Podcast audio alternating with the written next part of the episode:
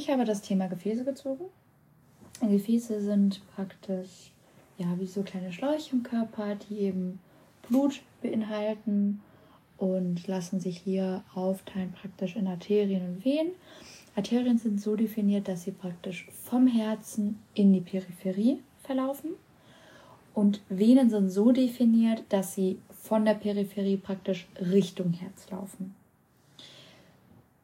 Prinzipiell kann man sagen, mit Ausnahmen, dass in Arterien in der Regel immer sauerstoffreiches Blut ist, nährstoffreiches Blut, und in den Venen meist sauerstoffarmes Blut. Hier gibt es eine Ausnahme, nämlich die Arteria pulmonalis und Vena pulmonalis. Dieses ist eben genau unterschiedlich, obwohl es eine Arterie ist, wird hier sauerstoffarmes Blut transportiert und bei der Vena pulmonalis ist es eben sauerstoffreiches Blut, obwohl es eine Vene ist. Wie gesagt, aber Ausnahmen gibt es ja immer. Ich würde nun weitergehen zum Wandaufbau von Gefäßen prinzipiell. Dort würde ich ähm, so vorgehen, dass ich es einmal von innen nach außen beschreibe. Und damit starte ich mit der Tunica interna. Das ist einschichtiges Plattenepithel. Bindegewebe mit einer elastischen Membran. Membran. Dann haben wir die Tunica media, das ist glatte Muskulatur, die praktisch im Endeffekt für die Weit- und äh, Geringstellung oder Engstellung der Gefäße ist, was man auch Vasodilatation nennt, Weitstellung und Vasokonstriktion, Gefäßentstellung. Ganz außen haben wir dann die Tunica externa. Hier diese besteht aus Bindegewebe, elastischen Fasern, Gefäßen und Nerven. Prinzipiell kann man die Gefäße in Größen unterteilen. Hier geht, gehe ich jetzt einmal von klein nach groß vor. Wir haben äh, ganz, ganz enges Lumen, sagt man. Haben wir die Kapillare, die im Endeffekt für, die, äh, für den Nährstoffaustausch sind. Später dazu mehr. Dann kommen die Veno Veni Venolen und Arteriolen ähm, von der Größe her. Und später geht es dann die Venen und Arterien sind dann die, die größten Gefäße, sag ich mal. Hier natürlich Aorta, ganz klar, ist äh, Hauptchakrada und ist auch die größte, beziehungsweise die mit dem dicksten Blumen im Körper. Ich würde weitermachen mit der funktionellen Einteilung von Gefäßen. Hier starte ich mit den elastischen Gefäßen. Das sind zum Beispiel große Arterien, wie zum Beispiel die Aorta. Und die haben eine Windkesselfunktion. Deswegen werden sie auch oft Windkesselgefäße genannt. Ähm, die Bindegewebe, also das Bindegewebe mit den elastischen Fasern erlaubt eben eine gewisse Dehnung. Und ähm, deshalb ist es eben so, dass man sich das vorstellen kann wie, wie bei einer Schlange. Also die Wind Windkesselfunktion, das Blut kommt praktisch durch, die die, das elastische Gefäß wird gedehnt, der Blutschwall geht weiter und hinter diesem Blutschwall wird oder zieht sich die Arterie praktisch wieder zusammen und ermöglicht so eben einen kontinuierlich nicht stockenden Blutfluss. Ja, weil eben in der Systole Blut ausgeworfen wird. Wie gesagt, es erfolgt eine Dehnung, dann kommt die Diastole, Gefäß zieht sich wieder zusammen und so wird das Blut praktisch weiter, also wie so ein Gleiten, kann sich das vorstellen. Weiter geht's mit den Widerstandsgefäßen. Das sind Arterien auch und Arteriolen. Und die haben, sind eben zuständig oder können äh, sich aktiv anspannen. Und zwar spannen die praktisch ihre Tunica media an, so wie ich es eben schon beschrieben habe. Ja, und die sind halt eben wirklich dann zuständig für die Vasokonstriktion und Dilatation. Widerstandsgefäße sind sehr wichtig für den Blutdruck, eben um diesen regulieren zu können. Und reguliert somit auch die Organdurchblutung. Die Sphinktergefäße sind praktisch die terminalen Arteriolen, also die sehr, ja, sehr, sehr kleinen Gefäße. Und hier haben wir ebenfalls eine aktive Anspannung der Media, also ist jetzt auch Vasokonstriktion und Dilatation möglich. Jedoch hat haben Sphinktergefäße in der Regel keinen Einfluss auf den Gesamtblutdruck. Also dort wird wirklich nur lokal geregelt. Dann haben wir die Austauschgefäße, das sind dann die Kapillaren. Und ähm, das Lumen dieser Kapillare ist praktisch so groß oder gerade noch so groß, dass ein Erythrozyt noch durchpasst. Ja, also kann sich vorstellen, sehr klein. Und die Wand von den Austauschgefäßen sind eben so mit Lücken versehrt, kann sich das vorstellen.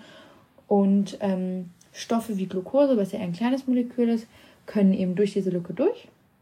Und so wird eben auch in diesen Austauschgefäßen der Nährstoffaustausch ermöglicht. So, und ähm, hier kann man zum Beispiel ja nochmal erwähnen, wenn man zum Beispiel niedrigen Blutdruck hat, ja, also wenn er sehr niedrig ist, dann findet eben auch kein Austausch mehr statt. Und es bildet sich Laktat, ja, weil die, die Stoffe praktisch sauer werden. Das heißt, der, der pH-Wert geht runter. Es findet eine Übersäuerung in dem Gewebe statt und kann letztendlich zur Nekrose führen. Ja, nur um da nochmal so einen Einblick zu geben, wie das so funktioniert. Dann haben wir die Kapazitätsgefäße. Das sind große Venen und auch die Venolen. Und die dienen der Speicherung von Blutvolumen, denn 65 Prozent des gesamten Blutes liegen in den Venen oder sind in den Venen. Ja, und prinzipiell kann man sagen, dass dort wenig Sauerstoff äh, ist und viel CO2, also Kohlenstoffdioxid. Und hier zum Beispiel nur auch nochmal, um so ein bisschen in Bezug auf die Physiotherapie zu nehmen, hier zum Beispiel in der Schocklagerung, was man ja soweit kennt, ähm, wird eben, eben diese, diese Funktion, sag ich mal, genutzt. Und dieses Blutvolumen soll mobil gemacht werden und soll praktisch dann hoch in den Kopf gehen, beziehungsweise in den zentralen Teil dann. Und ja, was man noch erwähnen kann, sind Venenklappen, ähm, die es eben in diesen Kapazitätsgefäßen gibt. Das ist praktisch eine Doppelung vom Endothel und verhindert den Rückfluss des Blutes. Ja, und dieser Klappenschluss, ähm, also es sind praktisch rechts und links äh, der Vene sind halt zwei Klappen. Und dieser Klappenschluss funktioniert eben mit Muskelkontraktion. Ja, in dem Zusammenhang natürlich auch Muskelpumpe wichtig. Und jetzt ist es natürlich so, bei lockerem Bindegewebe und zum Beispiel Bürotätigkeit und viel Stehen und hohes Alter es ist halt so, dass sich natürlich die Venen erweitern. Man kann auch von einer Klappeninsuffizienz sprechen, ja, also dass die Klappen einfach nicht mehr richtig äh, schließen. Und ähm, dies alles kann halt eben zu anderen Problemen führen, wie jetzt Stichwort Ödeme oder Varikosis. Zum Schluss gibt es noch äh, den Schand, also das arteriovenöse oder die arteriovenösen Anastomosen. Das sind praktisch Verbindungen von Arterien und Venen ohne Kapillarnetz. Und die werden aber nur geöffnet, wenn Organe weniger durchblutet werden sollen. Also zum Beispiel beim Marathon oder wenn der Sympathikus aktiv ist, weil man von einem Tiger wegrennt. Und dies dient einfach im Endeffekt nur ähm, dazu, zur Optimierung der Sauerstoffsättigung und dass man eben den Sauerstoffbedarf im arteriellen System erhöht. Ja. Und ähm, große Arterien kann man jetzt zum Beispiel, wie gesagt, nennen die Aorta, die ja direkt aus der linken Herzkammer entspringt und praktisch im, im Bauch langläuft. Dann haben wir eine Bifurkation Richtung äh, Nabel, also Bauchnabel. Und die teilt sich dann eben auf Richtung Beine auch hier Richtung Beine kann man zum Beispiel die Arteria femoralis nennen. Ähm, und ja, große Arterien kann man natürlich noch oder wichtige äh, ist zum Beispiel die Arteria axillaris und die brachialis, Arteria brachialis und zum Beispiel auch die Arteria radialis. Die hat nämlich auch eine besondere Bedeutung, gerade hier im medizinischen Kontext, weil wir mit der eben ganz klassisch äh, den, den Puls misst. Ne, hier an der radialen Seite, also an der Daumenseite, verläuft die. Und es gibt zwar auch hier die Arteria ulnaris, wo man rein theoretisch auch Blutdruck messen könnte, aber das ist natürlich immer ein bisschen schwerer, ein bisschen tricky. Und ja, genau. Prinzipiell kann man vielleicht noch sagen, dass Arterien und Venen immer ähm, so benannt werden nach den Regionen. Ja, also radialis, weil sie halt am Radius langläuft, femoralis äh, gleiche Geschichte.